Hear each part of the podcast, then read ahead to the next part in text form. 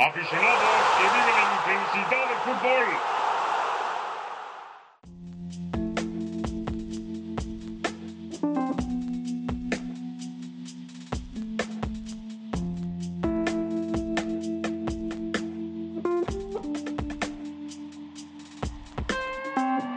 Y como todos ustedes lo esperaban, tenemos al primer lugar.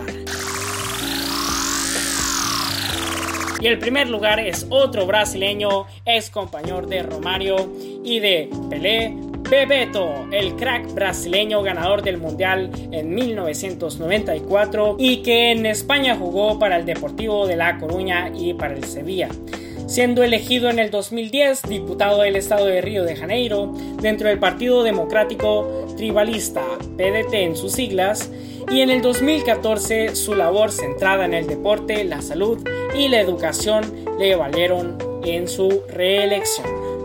Y con esto, querida audiencia, terminamos este top de exfutbolistas que se terminaron dedicando a la política. Espero les haya gustado tanto como a mí y los veo en el siguiente podcast.